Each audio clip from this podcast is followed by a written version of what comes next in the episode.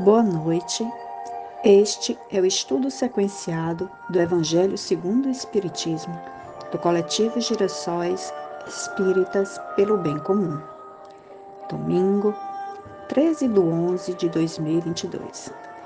Que nossas sinceras vibrações sejam direcionadas ao movimento espírita. Vamos, neste momento, serenar nossos pensamentos e fazer a nossa prece. Jesus amado, quanto tempo se passou desde que vieste nos mostrar o Deus de amor e perdão. Mas nós ainda nos vemos mergulhados nas trevas da ignorância em relação ao teu evangelho de paz e acolhimento.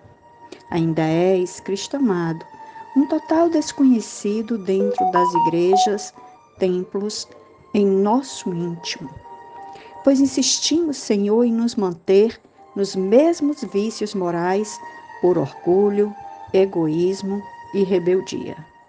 Assim, nos fortalece a vontade que guia o espírito rumo à reforma íntima, para que mais conscienciosos da moral cristã possamos ser agentes de uma sociedade mais fraterna, justa e mais condizente com a lei do amor de Deus nosso Pai, que assim seja.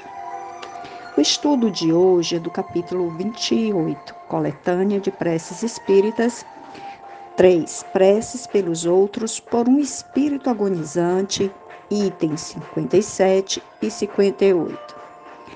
57. A agonia é o prelúdio da separação da alma e do corpo. Pode dizer-se que, nesse momento, o homem tem um pé neste mundo e um no outro. É penosa às vezes essa passagem para os que muito apegados se acham à matéria e viveram mais para os bens deste mundo do que para os dos outros, os do outro, ou cuja consciência se encontra agitada pelos prazeres e remorsos. Para aqueles cujos pensamentos, ao contrário, buscaram o infinito e se desprenderam da matéria, menos difíceis de romper-se são os laços que o prendem à terra. E nada tem de doloroso os seus últimos momentos. Apenas um fio liga, então a alma, então a alma ao corpo. Enquanto que no outro caso, profundas raízes a conservam presa a este. Em todos os casos, a prece exerce ação poderosa sobre o trabalho de separação. Item 58. Prece. Deus onipotente e misericordioso. Aqui está uma alma prestes a deixar o seu envoltório terreno para volver ao mundo dos espíritos, sua verdadeira pátria. Dado-lhe seja fazê-lo em paz e que sobre ela se estenda a tua misericórdia. Bons espíritos que a acompanhastes na terra, não abandoneis neste momento supremo. Dá-lhe forças para suportar os últimos sofrimentos por que lhe cumpre passar neste mundo, abendo para o seu progresso futuro. Inspirai-a para que consagre o arrependimento de suas faltas os últimos clarões de inteligência que lhe restem ou que momentaneamente lhe adivinham, lhe advenham.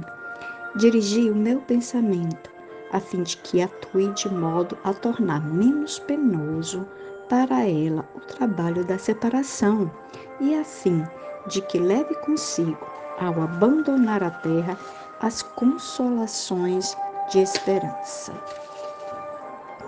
Lerei agora para vocês um trecho do Livro dos Espíritos sobre a desencarnação e que complementa o Evangelho de hoje. Durante a vida, o espírito se liga ao corpo por seu envoltório semimaterial ou perispírito. A morte é apenas a destruição do corpo e não desse segundo envoltório que se separa do corpo quando cessa neste a vida orgânica.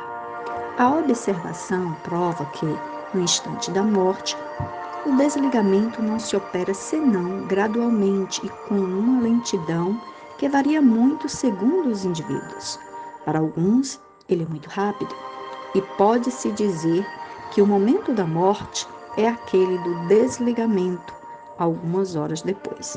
Para outros, sobre aqueles, sobretudo, cuja vida foi toda material e sensual, o desligamento é muito menos rápido e dura algumas vezes dias, semanas e mesmo meses, o que não implica sim, é, existir no corpo a menor vitalidade e nem a possibilidade de um retorno à vida, mas uma simples afinidade entre o corpo e o espírito.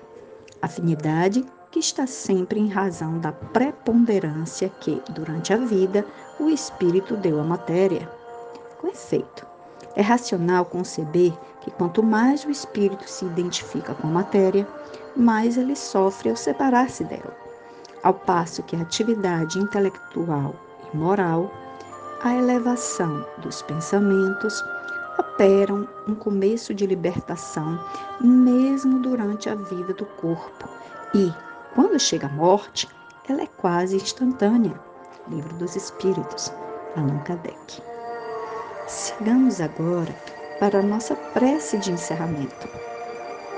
Senhor, que tua misericórdia e auxílio se estenda sobre todos os irmãos que neste momento retornam à vida espiritual após a jornada terrena.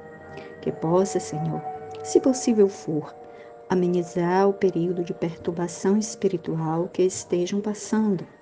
Permite que tenham o carinho e acolhimento dos seus entes queridos que os antecederam e ajudai-os a fortalecer a vontade de cada vez mais buscar entrar em sintonia convosco. Que assim seja. E este foi mais um estudo do Evangelho segundo o Espiritismo do coletivo Girassóis Espíritas pelo Bem Comum.